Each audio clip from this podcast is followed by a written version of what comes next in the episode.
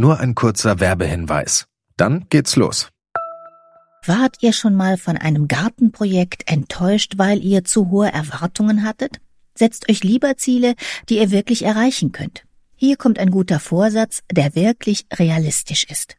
Dieses Jahr um die Altersvorsorge kümmern. Mit Clark könnt ihr euch ganz einfach dazu beraten lassen. Die kostenlose App hilft euch zum Beispiel dabei, mehr aus eurer Rente zu machen.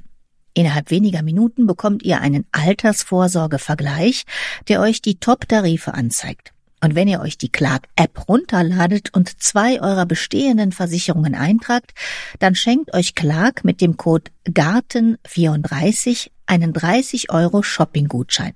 Den Link findet ihr in den Show Notes.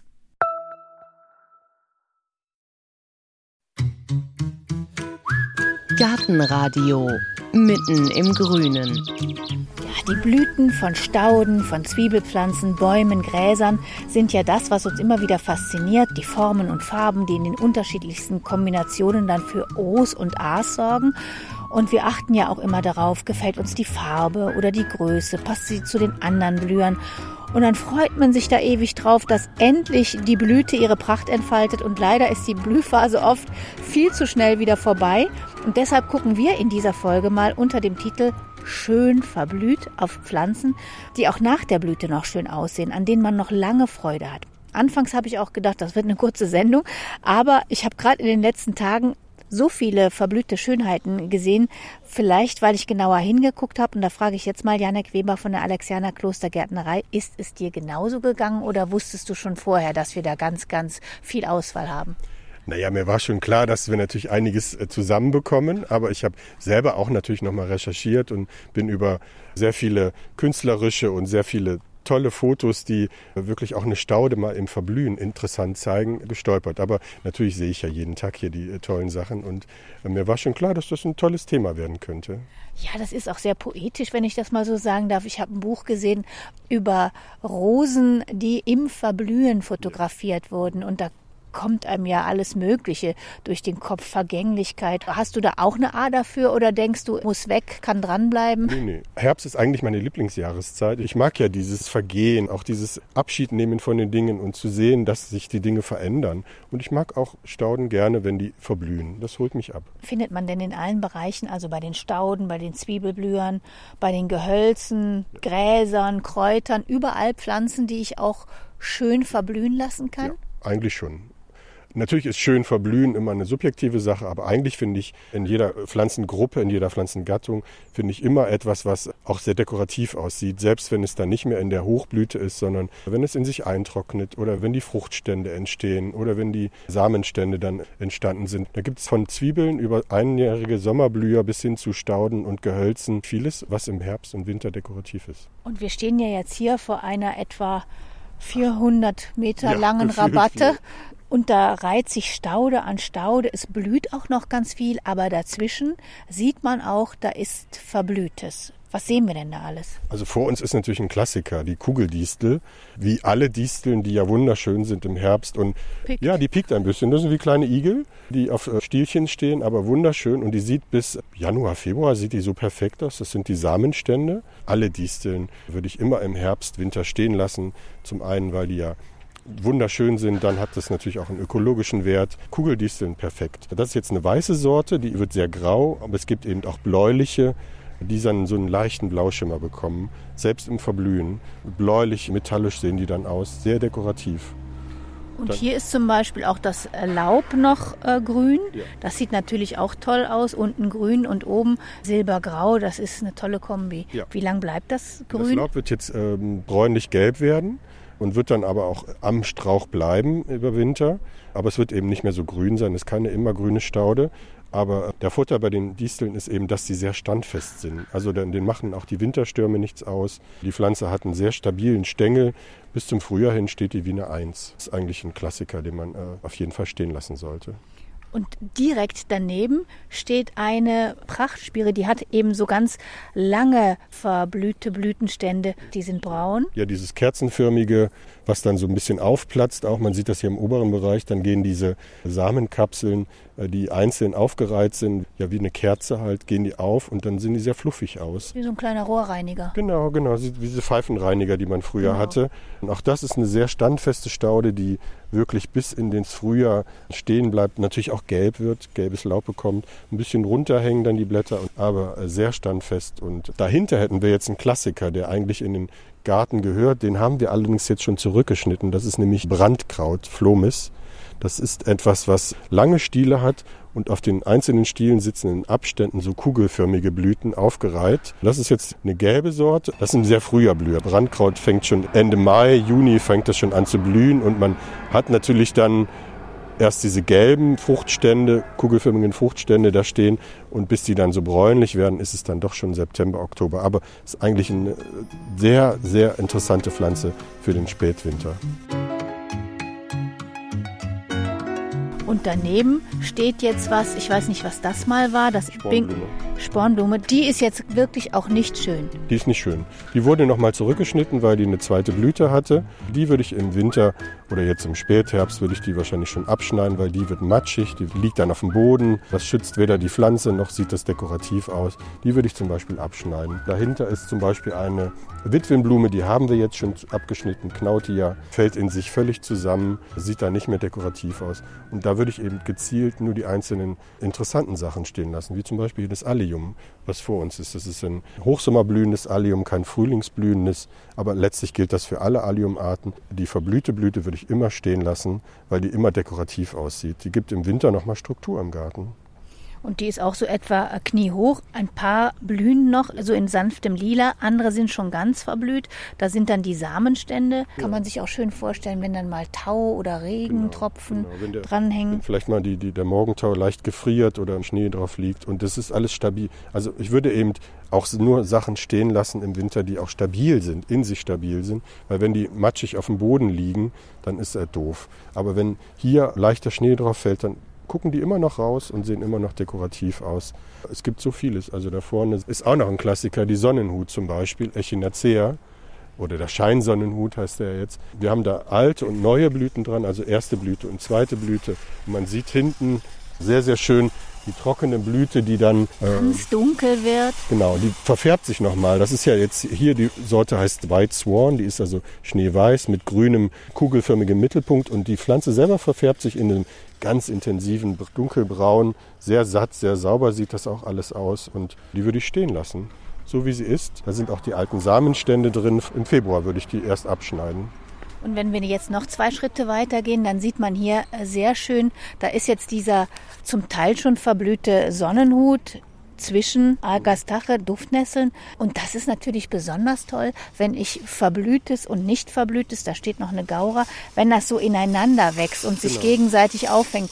Also das ist dann eigentlich auch schon wieder was, was ich mir vorher mal überlegen könnte. Ja, ja. Was ist nachher wie lange verblüht? Genau, genau. Und man muss ja nicht nur an den Winter denken, sondern man könnte ja eben auch schon ein bisschen früher in, in den Jahreszeiten reingehen. Und auch die Agastache lassen wir stehen, also die Duftnässe, weil auch die ein, sehr schön eintrocknet in der Blüte, auch wieder kerzenförmig ist. Und die Blütchen sind sehr schön himmelblau, das ist die Sorte Blue Fortune. Und selbst wenn die kleinen Einzelblütchen weg sind, dann hat man den alten Samenstand stehen und auch der hat noch eine Farbe. Der ist so violett, sphärisch violett, so sehr poetisch violett. Und der wird nach und nach natürlich ein bisschen bräunlicher, aber sieht trotzdem ein schöner Gegensatz zwischen diesen runden kugelförmigen Blüten von dem Sonnenhut und den kerzenförmigen Samenständen von den Duftnesseln. Ja, wenn ich mir jetzt aber denke, aha, das ist ja auch mal eine Idee, dass ich gucke, wie lange sind die Stauden oder die Pflanzen dann schön verblüht. Das mhm. steht ja nicht auf den Pflanzen Nein. drauf. Nee. Man müsste als Fachmann eigentlich mehr eingreifen in den Bereich. Man müsste sagen, dann ist das verblüht, aber trotzdem ist es noch dekorativ. Man müsste eigentlich dieses Blütezeit sollte gar nicht so strikt gehandhabt werden als äh, Kategorisierung, sondern man sollte sagen Attraktivität der Pflanze. Und dann könnte man eigentlich auch die Attraktivität der Samenstände noch mit in die Zeit einrechnen. Genau, weil da steht immer drauf Blühzeit von Mai, Mai bis, bis Juni. Juni. Und dann fragt man sich, oh schade, das sind ja nur vier, vielleicht sind es auch nur sechs oder vielleicht auch acht Wochen. Was ist denn mit dem Rest des Jahres? Und eigentlich sind da manche Sachen, wie zum Beispiel die Sonnenhut, ein Klassiker, der dann noch lange attraktiv ist. Oder das Brandkraut hat eine, letztlich eine Blütezeit, wenn man das mal biologisch sieht, von sechs, vielleicht auch acht Wochen. Aber man lässt eben diese kugelförmig aufgereihten Blütenstiele stehen, weil die sehr, sehr äh, den Garten nochmal wirklich ein Highlight geben. Also welche Kriterien, du hast es schon angedeutet, sollen die erfüllen? Also die Pflanze selber sollte auch standfest sein. Auf einem geraden, einfachen Stiel dann sollte der Blütenkopf sollte in sich eintrocknen, eine gute satte Farbe haben. Der sollte in sich geschlossen bleiben und nicht auseinanderrieseln oder nicht so schnell. Und er sollte auch eine gewisse Mindesthöhe haben, damit man den auch wirklich sieht. Also bei Bodendeckern brauchen wir nicht drüber nachdenken. Also Disteln hast du schon gesagt, auch Karden, die sehen genau. ja so ähnlich aus. Genau. sind botanisch zwar keine Disteln, aber natürlich ist es eigentlich auch etwas, was vergleichbar ist. Alle Sonnenhutarten, egal ob Echinacea oder Rudbeckia, gehören dazu. Dann gehören natürlich die Brandkraut, das Brandkraut dazu, egal ob diese rosafarbene oder die gelbe Sorte. Dann gehören auch einige Astern dazu, weil die sehr dekorativ auch in der Blüte sind. Natürlich gehören alle Gräser dazu oder fast alle Gräser dazu, weil die gerade auch im Verblühen nochmal eine Attraktivität entwickeln. Ich würde auch Königskerze, Verbascum würde ich immer stehen lassen, aufrechter, kerzenförmiger Wuchs dann zum Beispiel Hortensien, um bei den Gehölzen zu bleiben. Es gibt ja mittlerweile sogar Züchtungen, die in dem Verblühen nochmal eine Farbänderung erzeugen. Das heißt, es gibt hier diese wunderschönen Rispenhortensien, die entwickeln dann so einen braunen, rosaton, Hydrangea paniculata, das ist also eine Rispenhortensie, die verändern nochmal die Farben von weiß hin zu so einem tollen Pink-Rotton. Und du hast jetzt gerade Gräser gesagt. Da ist jetzt hier auch eine Stelle bei euch. Da ist ein. Das ist eine Rutenhirse. Shenandoah heißt die Sorte. Wunderschöne rote Ähren sind das. Sehr leicht wirkt das. Das wirkt fast wie so ein sphärischer Nebel, der über der Pflanze schwebt. Was wunderschön ist, wenn der Tau sich da drin fängt. Und die lässt man stehen. Und davor steht nämlich schon eine verblühte Prachtscharte. Und ja, daneben gibt es eine Staude, eine, eine lilafarbene Aster. Aster. Und die Kombi, das sieht so klasse aus. Verblüht und nicht verblüht. Gut geplant, ja. Ich würde eigentlich selten Gräser im Herbst abschneiden. Wir haben eben diese geraden, stabilen Stiele. Gräser ist ein Muss eigentlich für den Winter. Egal, ob das eine Rutenhirse ist, wir haben da vorne natürlich auch Pampasgras äh, oder ganz viel Chinaschilf haben wir da blühend. Und was ich jetzt auch mal wieder erst auf den zweiten Blick sehe, obwohl es wunderbar sich uns entgegenreckt vor dieser Aster, wir stehen also immer noch an unserem Sommerbeet, ist jetzt auch noch ein Wiesenknopf und ja. der ist auch schon verblüht und der ist immer noch so ein bisschen rötlich und reckt sich mit seinen kleinen fingernagelgroßen Knüppelchen uns entgegen. Genau. Ja, er ist nicht ganz so standfest, wie man das manchmal hofft, aber letztendlich ist es auch attraktiv. Kleine, viele kleine Kügelchen in so einem Kupferbraunton und das ist hier die Sorte Tanner von dem Wiesenknopf und die sehen wirklich lange dekorativ aus. Was hat die Natur eigentlich davon, dass die manche Pflanzen macht, die so lange sich so gut behaupten? Naja, da sind oft Samen. Am Ende der Stiele stehen dann oft die Samen. Und die sollen natürlich möglichst lange auch ausreifen, damit die auch Vitalität entwickeln. Und deswegen bleiben die Stiele stehen. Und deswegen sind die, die Blüten entwickeln dann sehr stabile Fruchtstände. Letztlich ist es das. Es geht Vermehrung. Es geht immer um Vermehrung sage den Leuten eigentlich auch immer, überlegen Sie mal, ob Ihnen das auch gefällt, wenn es nicht blüht. Egal, ob das ein Strauch ist oder eine Staude oder was auch immer. Und ich glaube, dieser Gedanke muss sich erst noch ein bisschen festsetzen. Dass man auch eine Pflanze, sei es jetzt hier dieser Storchnabel, der jetzt gerade nicht blüht und trotzdem ja eine tolle Ausstrahlung hat, über diese Blattmusterungen und über die Blattverfärbungen.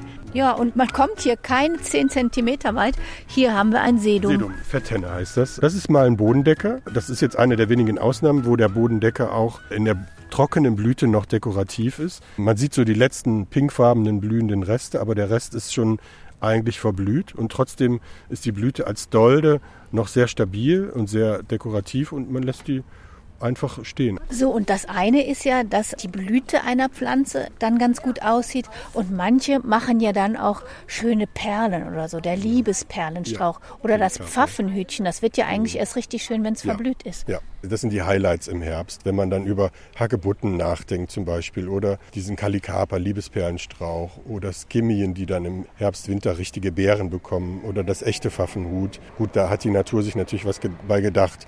Beeren, damit die Vögel die und Kleinsäuger, die im Winter fressen, und dann natürlich die Samen verteilen. Aber wir genießen natürlich diesen tollen Ausblick und selbst diese kleinen Früchte vom Pfaffenhut, die würden ja im Hochsommer zwischen all den Opulenzen und äh, Blüten würden dir kaum auffallen. Aber mitten im Winter, wenn so gar nichts an Orange und an Rot zu sehen ist, dann ist natürlich, fällt auch sowas besonders auf. Oder Ebereschen, die dann wunderschön jetzt um die Jahreszeit in Orange oder rote oder gelbe Früchte haben. Oder ein Zierapfel oder Wildapfel. Und fällt eigentlich auch unter die Kategorie schön verblüht. Ja. Ja, klar, natürlich. Die Blüte ist, ist schon lange durch. Sollen wir mal reingehen? Ausnahmsweise fängt es in diesem Sommer mal wieder an zu regnen. So, wir gehen jetzt mal hier in das Gemüsehaus. Das trifft sich gut, weil ja. da stehen wir auch gleich neben den Kräutern. Und ich finde zum Beispiel den Gewürzfenchel wunderschön, ja, wenn der verblüht ist. Ist der auch. Das gilt ja für alle Doldengewächse, egal ob eine blühende Möhre oder ein blühender Baldrian oder eben dieser Fenchel oder Kümmel. Das Schöne ist auch gerader Stiel, sehr schön eintrocknend. Den lässt man am besten wirklich über den Winter stehen. Wir mögen auch die Stieglitze sehr gerne im Winter. Im Gemüse- und Kräuterbereich kann man wirklich auch noch einiges rausholen. Was noch? Also zum Beispiel der Basilikum, der ja sowieso im Winter stirbt, aber eben als Strauch, trockenen Strauch würde ich den stehen lassen. Und auch der hat diese sehr schönen kerzenförmigen Blüten. Man sieht das hier, auch die sind so langsam am Verblühen und die Spitzen sind noch am Blühen. Aber den lässt man stehen, der ist stabil genug. Und über Winter entwickelt er so eine Bräune, so leichte Bräune und sieht toll aus. Ja, einfach stehen lassen. Genau wie den Schnittlauch zum Beispiel. Das ist ja auch ein Alliumgewächs, der Schnittlauch, und den lässt man auch über Winter stehen, die Blüten. Und auch bei den Wildstauden, da findet man auch sehr viel, was wunderschön verblüht. Ich habe zum Beispiel bei mir im Balkonkasten eine Färberkamille ja. und die ist eigentlich schon sechs Wochen verblüht genau. und ich lasse die aber immer drin, ja. weil die hat auch diese kleinen braunen Kügelchen. So die Färberkamille oder auch der ähm, Blutweiderich, den gibt es ja auch als Wildstaude. Oder was sehr dekorativ ist, sind die, äh, wie zum Beispiel der Natternkopf, der ja auch den, eine lange Blütezeit hat. Der blüht ja von Mai bis in den August hinein. Und den lässt man stehen. Wunderschöne blaue Blüten. Und im Verblühen entwickelt er so ein silbergraues oder Samenstände. Und den lässt man stehen. Die meisten Wildstauden mögen das ja eigentlich auch, wenn die stehen bleiben. In der Natur räumt ja auch keiner im Dezember oder im November schon auf und schneidet alles ab, sondern in der Natur bleiben die Sachen stehen. Dann gehen die nach und nach über den Winter, fallen die in sich zusammen und dann verrotten die auf dem Boden. Deswegen im Garten muss man nicht aufräumen. Im Garten muss man nur pflegen. Ja, aber dieses Wegschneiden der Dinge, das würde ich wirklich nur gezielt für die Sachen machen, die matschig werden. Zum Beispiel eine Funkie. Äh, die wird auf jeden Fall mit dem ersten Frost liegen, die Blätter auf dem Boden matschig und die räumt man weg. Aber das, was schön stabiles Wildstauden, Gehölze, das lässt man einfach über den Winter dran. Zum Beispiel auch eine Klematis, wenn wir bei den Kletterpflanzen sind. So eine wilde Klematis wie Talba, die bildet ja wunderschöne kugelförmige Blüten, die so aussehen wie aufgeplatzte Federbällchen. Und die lässt man über Winter dran, weil das sehr attraktiv ist. Das eine ist ja, dass ich Pflanzen finde, die bei mir draußen schön aussehen, aber ich kann natürlich auch Pflanzen abschneiden und die in die Vase, in Gesteck einarbeiten und das sieht dann auch toll aus. Schafgabe zum Beispiel. Achillea hatten wir schon fast vergessen. Es gibt natürlich so Klassiker, da sind dann Schafgabe, da ist äh, Mohn dabei, da sind Statizien, also Strandflieder, verschiedene Laubarten, immergrüne Laubarten, die sehr schön eintrocknen. So, wenn man ein bisschen Geschick hat und handwerklich mit diesen Materialien umgehen kann, dann kann man sich natürlich tolle Kränze, tolle Trockengestecke, aber einfach auch nur eine Vase mit ein paar Strohblumen, die ja nur einjährig sind, sieht schon attraktiv aus. Oder zum Beispiel die Fruchtstände von Jungfer im Grünen sind wunderschön. Die steckt man in die Vase und. Ja, die habe ich neulich mal gesehen und dann habe ich gefragt, was ist das denn? Weil wenn man die einfach so sieht in einer ja. Vase, so, so, eine kleine Kapsel und dann ist da drum noch wie so ein Netz, die sehen aus wie Kunstwerke. Die Verbindung zwischen der Blüte und diesem Samenstand herzustellen ist nicht einfach. Wenn man es nicht gesehen hat mal irgendwann, dann ist das nicht der erste Gedanke, den man hat, ja. Und ich habe auch mal hier ein Samentütchen mitgebracht von der Strohblume, ja. genau. Wie ist das eigentlich bei der Strohblume? Die sieht ja immer so trocken aus. Ja. Ist die immer schon verblüht oder Nein. verändert die sich, wenn die ja. verblüht oder? Also die, die, Blütenblätter fühlen sich ja strohig an. Also wenn man die so reibt, egal ob die jetzt knospig ist oder ob die mittel aufgegangen ist oder ganz auf ist, die knirscht ja so ein bisschen wie Stroh. Und das macht sie zu einer Strohblume. Aber die Pflanze selber treibt grün aus, hat einen grünen, saftigen Stängel, grüne Stiele Und dann wartet man bis zu dem Zustand, wie man die gerne haben möchte. Es gibt ja Leute, die möchten die geschlossen haben, die Blüte. Oder manche wollen die ganz auf. Dann sieht man in der Mitte diese fluffigen äh, Staubgefäße, die so wie so eine Art Fell aussehen. Und dann schneidet man die ab, hängt die äh, Kopf über unter einen äh, Dachvorsprung und lässt sie trocknen in der Luft.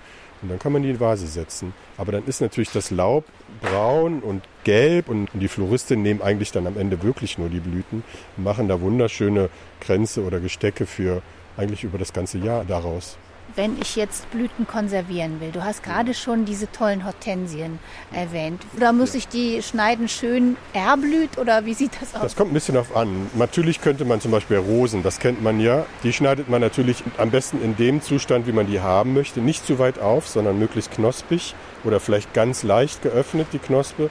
Schneidet man dann ab, hängt die Kopf über dann auf trocken dunkel möglichst, dass die Sonne nicht so drauf scheint, weil Sonne sorgt dafür, dass die Farbe sich auch zersetzt in den Blüten. Aber kopfüber hängt man die auf, nicht zu eng gebündelt und möglichst wenig Blätter. Äh, das macht man bei den meisten Blumen.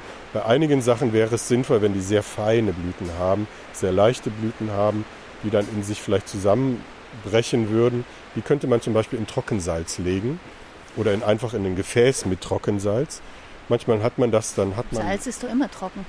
Ja, aber es gibt extra Trockensalz. Das kennt man wahrscheinlich vom Schuhe kaufen. Manchmal ist in den Schuhkartons so kleine Tütchen drin, wo dann so eine Art Salz drin ist. Das bindet die Feuchtigkeit. Und das könnte man, statt das wegzuschmeißen, kann man das einfach mal sammeln. Tut das in äh, ein geschlossenes Gefäß, macht da die einzelnen Blüten rein. Weil man könnte ja auch zum Beispiel Stiefmütterchenblüten ähm, trocknen. Äh, die sind sehr schön groß. Oder was man machen kann, man kann die auch pressen. Das habe ich auch schon gesehen. Das hat man früher gemacht so äh, zwischen zwei Buchdeckeln und dann äh, halten die auch ewig. Das kann man mit frischen Blüten machen. Trockenen Samenständen, das ist nicht kompliziert. Die muss man nur abschneiden, dafür sorgen, dass die nicht mehr nass werden und dann halten die wirklich sehr, sehr lange. Also Samenstände von Disteln oder von Karden oder von Sonnenhut zum Beispiel, die kann man abschneiden, die muss man nur trocken halten. Und bei den Hortensien zum Beispiel kommt es darauf an, wann man die schneidet. Die könnte man knospig schneiden und dann umgehängt aufhängen zum Trocknen. Die kann man aber auch dann in jedem Zwischenstadium bis zum Endstadium, wo die dann natürlich fast bräunlich sind, aber auch vielleicht einen rötlichen Stich haben, kann man jederzeit dazwischen schneiden. Muss man nur dann trocknen lassen. Und zum Beispiel dann Schafgarbe oder so, die könnte ich dann auch verblüht ernten? Ja, genau, die erntet man verblüht. Was der Profi macht, der färbt zum Beispiel trockene Blumen. Das wäre bei Schafgarbe sehr einfach, weil das eine sehr schöne, stabile Blüte ist. Und da könnte man zum Beispiel Ostereierfarben könnte man verwenden. Oder ähm, es gibt so Trockenkreide, die kann man sprühen. Das ist dann auch nicht giftig, sondern das ökologische Farben sind das. Und damit kann man fast alles einfärben. Aber eben Mohn oder eben die äh, Schafgarbe oder den Strandflieder, den kann man dann in jeder Farbe könnte man den färben. Kann man aber auch natürlich die natürliche Farbe lassen. Es gibt ja Schafgarbe in Weiß, in Gelb, in Rot, in Rosa. Und wenn man das schon als Grundfarbe hat, die bleibt natürlich immer ein Stück weit erhalten. Also eine weiße Schafgarbe wird natürlich immer eher so weiß-bräunlich sein und eine gelbe Schafgarbe hat immer diesen leichten Gelbstich. Auch im Verblühen sieht die noch leicht gelblich aus. Und was ja auch ganz, ganz toll aussieht, finde ich, sowohl im Beet als auch dann abgeschnitten ist der Silbertaler. Genau. Lunaria, der dann so zwei ja. Euro Stücke ja, oder größere, ja. flache. Der günstigste früher Judastaler. Wunderschön. Und die Floristen lieben den. Der hat ja so dieses durchschimmernde, pergamentartige Samenbündel, sehr schön aufgereiht auch, mit diesen einzelnen Samen, die man so durch so ein Fensterchen sehen kann. Die haben nur leider den Nachteil, dass sie schon sehr früh blühen und dass man die sehr lange stehen lassen muss. Also ich habe die bei mir jetzt auch im Garten stehen und mindestens zwei Monate sehen die so aus, wie sie jetzt aussehen. Also die Blüte ist ja im April, Mai und dann entwickelt sich der, der Samenstand. Aber sollte man vielleicht mal ausprobieren, vielleicht in einer Ecke, die man nicht so äh, direkt wahrnimmt. Aber wenn man dann mal gesehen hat, wie, wie interessant das jetzt auch über Herbst, Winter ist und wie toll sie sich dann aussehen und wie viel man dann neue Pflanzen hat, dann lernt man das zu schätzen. Da könnte man dann draufschreiben, von April bis Februar attraktiv. Von der Benennung wäre das äh, gerade bei der Pflanze zu empfehlen dass man nicht so auf diese Blüten fixiert ist, sondern die Gesamtattraktivität sieht. Ja. So, und ich hoffe, man hört überhaupt was, weil es so wahnsinnig regnet. Ich habe auch mal ein Buch mitgebracht von Peter Janke, Mein Garten im Wandel. Das ist ja ein ganz toller Gartenplaner und guck mal, einmal aufgeschlagen. einmal aufgeschlagen. und da sieht man wirklich, ja, Knöterich. Das ist, macht einen Garten erst attraktiv, dass der auch im Herbst, Winter interessant aussieht und wirklich spannend ist. Und Pampasgras. Ich war da schon gewesen, das ist ein toller Garten. Und hier das ist einfach nur Phlox, den hat man stehen lassen. Sieht auch super aus. Ja, genau. Als da bekommt diese Struktur. tolle Herbstfärbung und Struktur und Und hier sehen wir auch dann nochmal Allium, das hat der auch alles Ja. stehen lassen. Genau, Allium. Und wenn man kein Allium mag, könnte man zum Beispiel Mohn nehmen. Äh, diesen Schlafmohn, das, es gibt den ja, das ist ja nicht nur der Opiummohn, sondern es gibt ja wunderschön blühende Mohn, Schlafmohnsorten in diesen rosa und Weißtönen mit diesen besonders großen Kapseln. Und die lässt man einfach stehen. Und dann kann man die eintrocknen lassen und an Weihnachten werden die verarbeitet. Äh, Oder man lässt sie bis zum Frühjahr stehen und dann sehen die sich natürlich auch sehr, sehr schön aus. Und wenn man hier diesen Nebel sieht und dieses leichte sphärische im Hintergrund, wo dann auch dieser Raureif sich gefangen hat, hier ist ein Eupatorium, ein Wasserdost, sehr standfest, wunderschöne tellerförmige Blüte und das alles in so einem Silbergrau mit rötlichem altem Laub. Vielleicht sollte man da mal ganz bewusst im Spätsommer, Herbst, Winter hinfahren. Da ist ja immer geöffnet, der äh, Peter Janke, tagsüber. Und dann genießt man mal so einen meditativen Herbsttag und dann kann man sehen, wie attraktiv mal wirklich auch ein Garten aussehen kann, ohne dass man den radikal abgeschnitten hat. Genau, und wer jetzt nicht in der Gegend von Hilden wohnt, eigentlich kann man in jeden Park Ja. gehen jetzt, in jeden Kleingarten auch und mal gucken, was Genau. in den nächsten Monaten gut aussieht. Und die meisten Gärtner sind ja auch dankbar für jede Frage und die wissen ja auch, wie die Sachen heißen bei sich im Garten. Dann fragt man einfach, wie das heißt und dann kann man das umsetzen. Jetzt kann ja das schön verblüht heißen, dass man schöne Blütenstände hat. Jetzt heißt das aber vielleicht für andere Leute, dass die weg ist, die Blüte. Also gerade wenn es jetzt so drauf regnet und da gibt es ja auch immer mehr Blüten, die fallen dann von alleine ab. Also die muss Ja. man nicht abschneiden. Genau. Das ist schon so, dass die Züchter das Verblühen mitdenken, aber vielleicht eher in kann weg. Genau, das ist natürlich oft das Ziel. Gerade auch bei den, bei den Sommerblühern ist das oft der Fall. Das, das heißt dann selbst ausputzend nennt der Fachmann das. Da fällt die Blüte einfach ab, ohne dass man daran rumzupfen muss, wie an Petunien oder Geranien. Ist auch ein Qualitätskriterium, äh, dass man da nicht mehr dran rumzupfen muss. Aber im Staudenbereich ist das noch wenig ein Thema, weil natürlich die meisten Stauden sehr dekorativ auch verblühen. Aber im Sommerblumenbereich, im einjährigen Bereich ist das oft mit Sollbruchstelle könnte man das nennen. Ja, und dann fällt das durch den leichten Wind oder durch ein bisschen Regen fällt das schon mal runter. Und im Sommerblumenbereich ist es ja auch so, dass man dann eher sagt, also wenn es nicht von alleine abfällt, abschneiden, damit es einfach mehr blüht. Genau, genau. Das ist bei den Sommerblumen, hat, ist das Ziel ja ein anderes. Man will ja nicht wie bei den Stauden über mehrere Jahre hin, ist man da nicht so geduldig, sondern das soll ja eine Explosion an Farben innerhalb von einem Sommer sein. Und deswegen wird da immer wieder ausgeputzt und nachbearbeitet. Aber selbst bei den Stauden, die ja auch mehrmals blühen können, wie eben wie bei den draußen gesehenen Sonnenhut, die ja die zweite Blüte hatten, dann schneidet man die erste raus, kann damit ja machen, was man möchte und lässt dann die zweite Blüte kommen, aber die lässt man dann auf jeden Fall stehen. Zwiebelpflanzen gibt es da auch schön verblühte. Tulpen, ehrlich gesagt, gehören da nicht dazu. Nein, Tulpen, da soll man keine Samenstände stehen lassen. Es gibt so ein paar Sachen, da sollten die weg. Bei den Tulpen, bei den Osterglocken, da sollte man die abschneiden. Natürlich bilden die auch so interessante Samenstände. Bei der Tulpe sieht aus wie so ein Kerzendocht, aber lieber abschneiden. Da würde ich es immer ganz individuell würde ich das entscheiden. Aber Frühlingsblüher selber sind eigentlich immer möglichst bald abzuschneiden, wenn die verblüht sind. Zumindest die Blüte abschneiden, nicht die Blätter, sondern die Blüte abschneiden. Je weiter man, das ist vielleicht auch eine der Regeln, je weiter man ins Jahr hinausgeht, das heißt so ab Juni, Juli, aber dann auf jeden Fall August, dann entwickeln sich so die attraktiven Pflanzen für den Winter.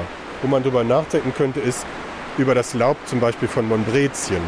Äh, Das ist etwa ein Sommerblüher, sehr, sehr schöne rote Blüten. Äh, Die Blätter sind vergleichbar mit einem Gladiolenblatt, also lang und schwertartig. Und ich lasse die gerne stehen, weil die sehr stabil sind. Sie bekommen ganz tollen Kupfergelbton und die stehen wirklich wie eine Eins bis in den ja, Januar, Februar. So lange lasse ich die stehen. Das ist aber dann schon eine sommerblühende Zwiebelpflanze und eine der wenigen Ausnahmen. Was vielleicht noch eine Idee ist, ist zum Beispiel der Eremurus, die Kleopatra-Nadel oder Königskerze heißen die auch. Die hat auch einen tollen Samenstand, der sogar einzelne kleine Perlen aufgereiht hat. Sehr schöner, stabiler Stiel. Die Blätter selber sind nicht besonders toll. Die liegen auf dem Boden, die räumt man weg. Aber der einzelne Stiel, bei einer attraktiven Pflanze hat man ja dann mindestens drei, vier, fünf, sechs Stiele, die lässt man stehen. Das sind so die, die die Ausnahmen im Zwiebel- oder im Sommerblüher-Zwiebelbereich, die man stehen lassen kann. Aber zum Beispiel echte Gladiolen oder echte Dahlien, die werden matschig, die sehen nicht attraktiv aus. Die muss man sowieso eigentlich rausholen, wenn man die überwintern möchte. Da gibt es ein paar Ausnahmen. Dann würde ich sagen, wir haben eigentlich schon sehr, sehr vieles gefunden, was unter dem Oberbegriff schön verblüht zusammenzufassen wäre. Es lohnt sich wirklich mal darüber nachzudenken, wie man die Vergänglichkeit mitplanen und als Vorteil umwandeln kann. Dann sage ich mal Dankeschön an Janek Weber, Gärtner hier an der Alexianer Klostergärtnerei und noch ganz und gar in Blüte. Dankeschön, dir auch. und ich sage danke fürs Zuhören und Weitersagen und Unterstützen. Mein Name ist Heike Sikoni. Machen Sie es gut. Gartenradio Gezwitscher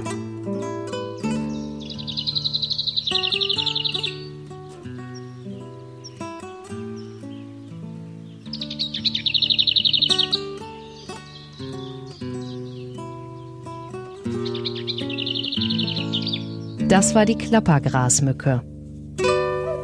Gartenradio Ausblick. Beim nächsten Mal, da geht es um Autoreifen, um Wanderklamotten, um Zahnfüllungen, um Golfbälle. Und zwar deshalb, weil das alles Dinge sind, die man schon heute komplett oder zum Teil aus Pflanzen herstellen kann. Über 270 solcher Produkte hat der Chemiker Dr. Reinhard Hemmer zusammengestellt und unter dem Titel Was aus Pflanzen tatsächlich mit Fragezeichen, zeigt er diese Vielfalt in einer Ausstellung im Museum für Gartenkultur in Illertissen und da kommt man wirklich aus dem Staunen nicht raus. Hier nur mal ein kleiner Eindruck, als wir vor einer Wand standen, an der eine Handvoll scheinbar ganz normaler Tonschuhe in unterschiedlichsten Farben baumelten. Was könnte es denn sein? Also da haben wir jetzt hier einen Da Tonschuh. doch schon dran. Mein Oh ja, Gott. jetzt sehe ich jetzt sehe ich Unten ist eine helle Sohle und dann gibt es hier einen bräunlichen Tonschuh mit hellen Schnürsenkel und daran hängt wirklich eigentlich für, Doofen, für ja. die Doofen, ja, ich wollte es nicht so sagen, aber ein Korken. Genau. Und an der gleichen Wand rechts hängt die Jacke, die ebenfalls aus Kork hergestellt wird. Wenn Sie die anfassen, dann kommen Sie nicht auf die Idee. Ist wie eine Regenjacke oder so. Was könnte das sein? Da hängt jetzt nichts dran. Kann man nicht so ohne weiteres sehen. Das ist Kaffeesatz. Nee. Ganz stinknormaler Kaffeesatz, der in eine textile Matrix hineingearbeitet wurde. Das ist dicht genug, dass man Schuh draus machen kann. Das wiederum ist ein sehr neues, innovatives Material. Das Ist grün, hat Löcher, fühlt sich an wie Lotus. Lotusblatt ist nicht gut. Ist nicht schlimm, wenn sie nicht draufkommen. Da kommen die wenigsten drauf. Grün, fängt mit H an, Hanf. Das ist ein spezielles Material, was ein Mensch an der TU in Darmstadt entwickelt hat aus Hanfabfällen.